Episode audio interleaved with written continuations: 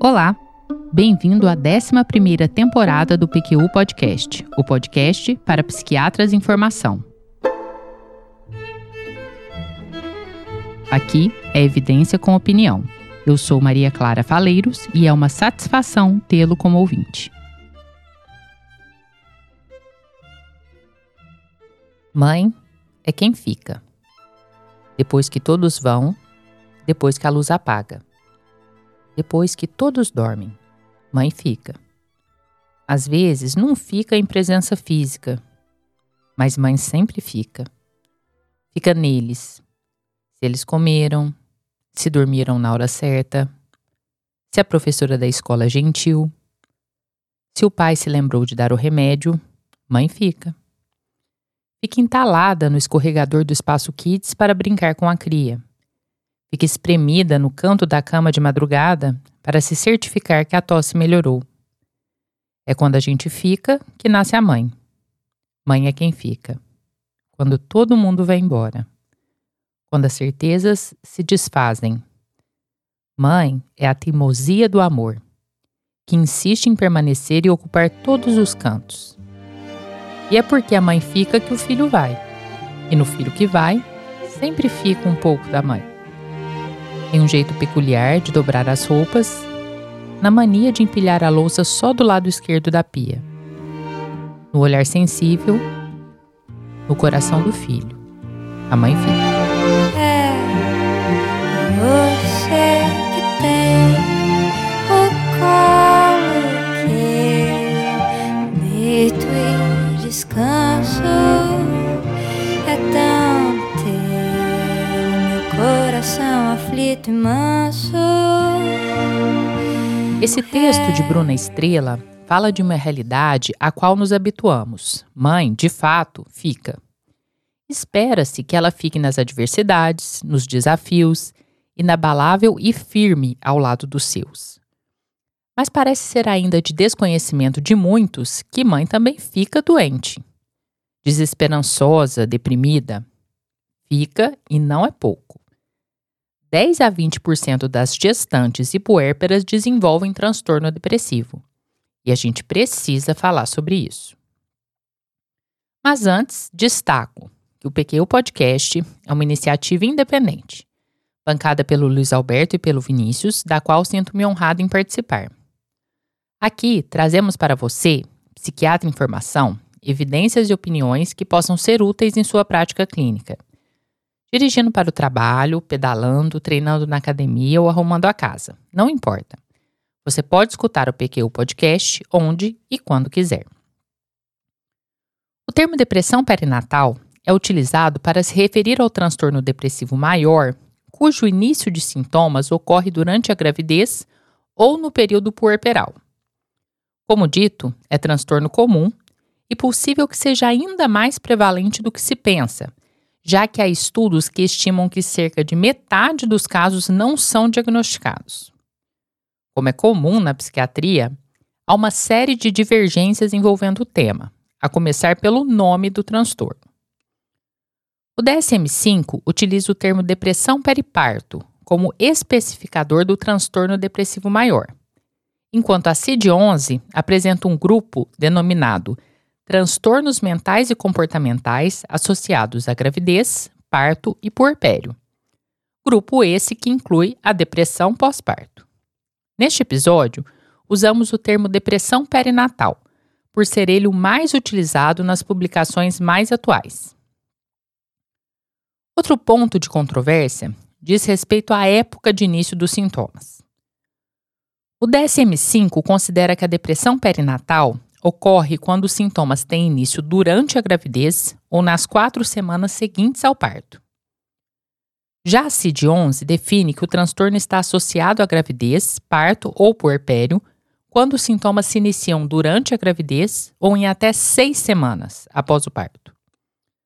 Ambos os manuais são alvos de críticas de diversos autores, que afirmam que os transtornos depressivos perinatais podem se manifestar durante a gestação ou em até 12 meses, um ano, após o parto. terceiro ponto de controvérsia, ponto recorrente de críticas de publicações acerca do tema, é um fato de um único termo ser, em geral, empregado para se referir a condições com aspectos fisiopatológicos provavelmente distintos. Será que um episódio depressivo que se inicia durante a gravidez é semelhante àquele que se inicia no puerpério, a ponto de poder ser considerado espectro do mesmo transtorno? De fato, sabemos existir diferenças relevantes entre eles, como o cenário hormonal ou os estressores psicossociais a que a mulher está exposta. Porém, fato é que, por enquanto, a maior parte dos estudos e pesquisas da área não faz essa diferença. Independente, porém, do termo ou critério de época de início de sintomas que se adote, a depressão perinatal merece a sua atenção. Quando não tratada, aumenta o risco de parto prematuro, baixo peso da criança ao nascer e de pré-eclâmpsia. Pode também prejudicar a formação do vínculo mãe-bebê, afetar o desenvolvimento cognitivo e afetivo da criança a longo prazo e dificultar a amamentação. Além disso, aumenta o risco de infanticídio, um desfecho raro, porém dramático, e de suicídio materno que é a segunda causa mais frequente de morte materna no ano seguinte após o parto. Não é um quadro raro. Pelo contrário. Estima-se que uma a cada 7 a 10 mulheres grávidas desenvolvem o transtorno, enquanto uma a cada 5 a 8 puérperas preenchem os critérios diagnósticos. Mesmo sendo tão prevalente, o transtorno permanece sendo subdiagnosticado e, mesmo quando identificado, é comum que não seja tratado adequadamente. Uma revisão conduzida por Cox e colaboradores em 2016 identificou que somente 13 a 16% das mulheres com diagnóstico de depressão perinatal recebem tratamento. E dessas, somente metade recebe tratamento adequado, definido como pelo menos seis semanas de tratamento farmacológico ou psicoterápico contínuo. Alarmante, não? Como contribuição para não engrossar essa estatística, falemos agora sobre o rastreio da condição. Uma forma rápida, barata e válida é a aplicação de escalas de autoavaliação, como a escala de depressão pós-natal de Edinburgh, a EPDS, a mais utilizada com essa finalidade. Essa escala de autorregistro contém 10 questões, sua sensibilidade é de 86%, a especificidade é de 91% e o valor preditivo positivo é de 78%. Ela foi elaborada levando em consideração que alguns dos sintomas depressivos podem ser confundidos com características fisiológicas da gravidez e puerpério. Portanto, considera menos alterações de sono, apetite ou libido como norteadores clínicos para o diagnóstico. De fato, pergunte para a mais saudável das puérperas a quantas anda suas noites de sono, suas refeições quentes ou sua vida sexual e se prepare para receber como resposta uma expressão de desalento ou, quem sabe, uma risada sarcástica. Por outro lado, sintomas como sentimento de culpa inadequada e pensamentos ansiosos são mais comuns da depressão perinatal e constam na escala de Edinburgh. O ponto de corte varia entre 6 e 14 na literatura. É importante lembrarmos aqui que mulheres grávidas e puérperas em geral são examinadas por seus obstetras, médicos de família ou pediatras de seus filhos. Logo, é de suma importância que métodos de triagem sejam aplicados rotineiramente em serviços de atendimento primário. Além disso, um trabalho de sensibilização desses especialistas deve ser realizado sempre que possível, enfatizando que, além do foco na evolução da gestação, recuperação física após o parto, desenvolvimento neuropsicomotor da criança, é essencial que se investigue a ocorrência de sofrimento psíquico materno não há consenso quanto à frequência recomendada do rastreio da depressão perinatal em gestantes e puérperas. Alguns protocolos recomendam o screening na primeira consulta pré-natal, no terceiro trimestre e seis semanas após o parto, enquanto outros recomendam que ele seja realizado em todos os encontros de avaliação obstétrica ou pediátrica. Talvez a medida mais sensata aqui seja a de individualizar e realizar rastreios mais frequentes nas mulheres que estejam em maior risco. O maior preditor de depressão perinatal é a história de transtorno depressivo maior prévio, em especial o de ocorrência perinatal. 30% das mulheres com histórico de depressão apresentarão depressão perinatal.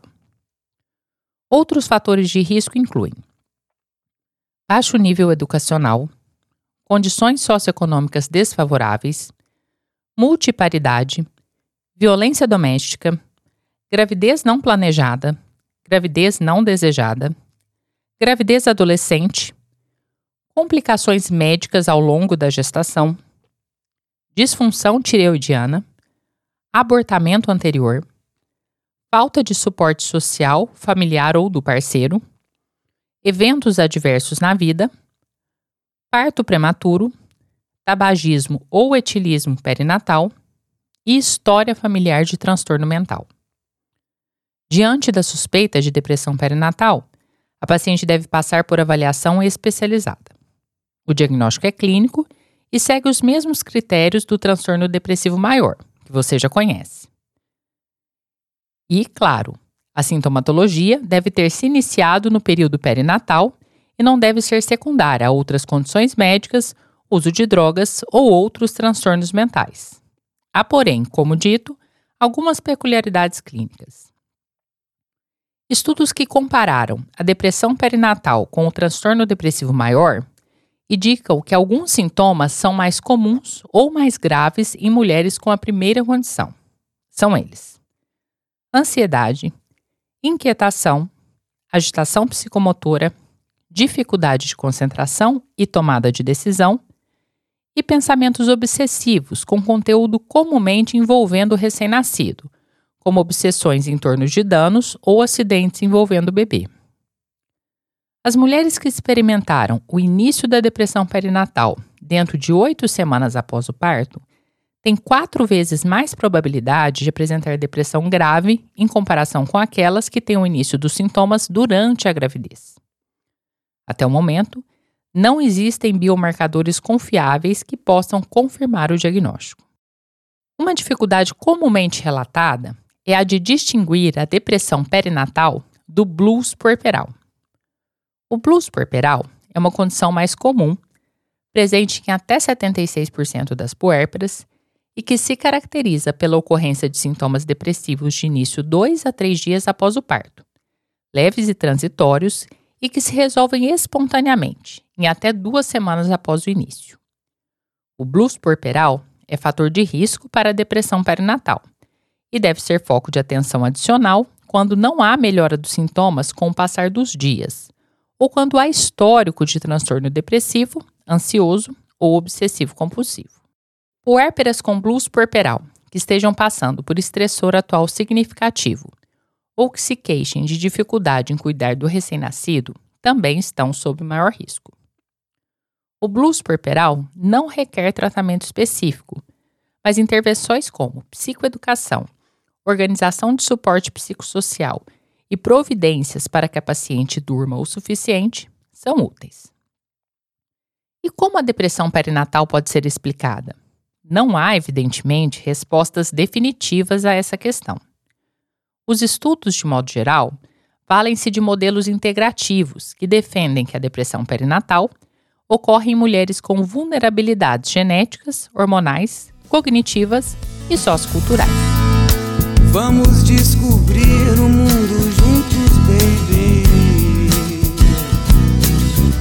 Quero aprender com teu pequeno, grande coração, meu amor. A fisiopatologia, não só da depressão perinatal, mas dos transtornos psiquiátricos de modo geral, me faz lembrar o plantio dos IPs. Explico-me. Certa vez, há quatro anos, uma delicada semente de ipê amarelo foi trazida pelo vento para o nosso apartamento. Na ocasião, eu nada sabia acerca do modo de plantio dos ipês. Tínhamos a semente, mas e o resto? Sorte a minha, havia alguém experiente disposto a explicar.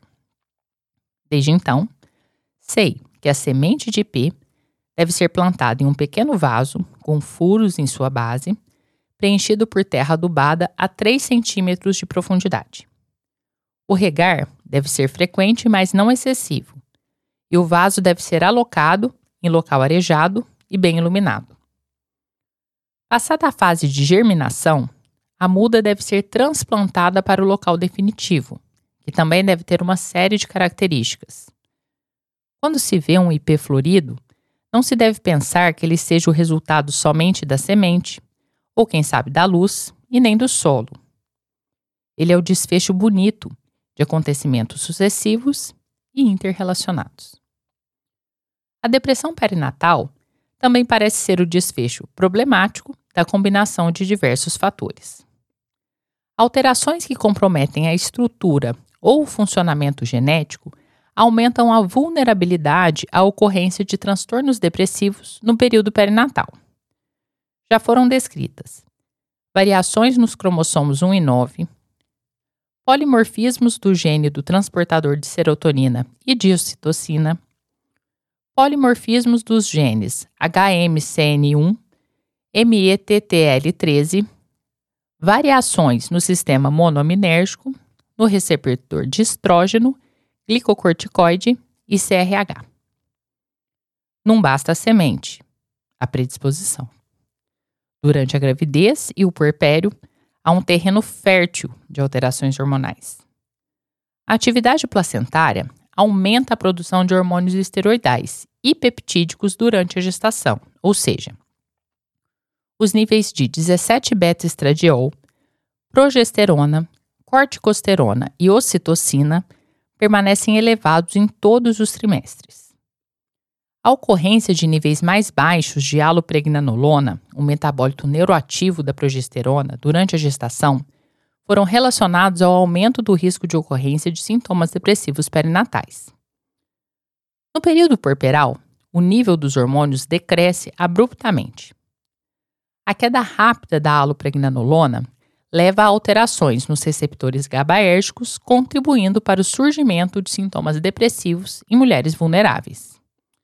A brexanolona, um análogo sintético da alopregnanolona e que discutimos aqui no episódio 217 do PQ Podcast, é um tratamento específico para a depressão perinatal. A queda abrupta do estradiol também parece exercer papel relevante já que ele tem efeitos potentes sobre a síntese e a degradação de serotonina, ação em receptores serotoninérgico pré e pós-sinápticos e também em transportadores de regiões implicadas na regulação do humor.